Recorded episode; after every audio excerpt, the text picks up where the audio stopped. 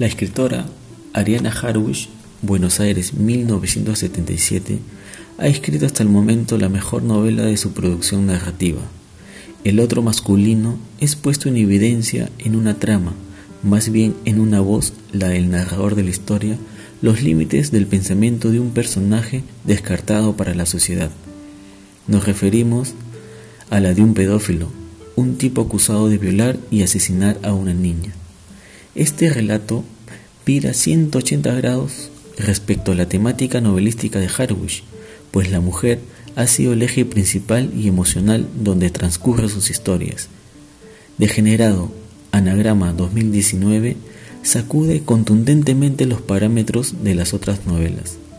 Nos conduce a la psique precisamente de un degenerado que, mediante el soliloquio, explora, expone confiesa abiertamente todo su desarrollo y contenido psicosexual.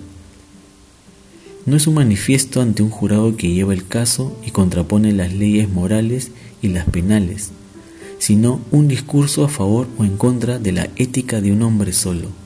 Sin embargo, el escenario, teatralizado, no parece absorber lo suficiente la esencia del ser humano. ¿Cuán cerca está mi mente de producir pensamientos que serían aberrantes? Entonces eso me interesa del ser humano, no juzgarlo, ha declarado Harwish en una entrevista. Y es que poner la voz del narrador al acusado, el lector poco a poco se condiciona a su pensamiento, a sus capacidades de percepción, no sólo de la sociedad, de la política, sino también del amor, sobre todo de la historia.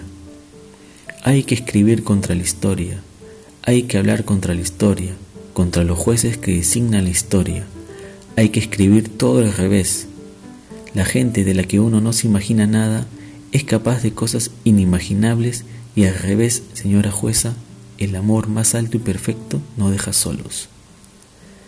Harwish, como pocas escritoras, desecha todo prejuicio que puede llevar a un escritor a autocensurarse. Por el contrario, va en búsqueda de una transgresión en todo sentido. En esto consiste la literatura, ciertamente. No llenar los vacíos por llenar de textos aprendidos, sino crear más vacíos para llenarlos de otras sustancias hasta la perversión.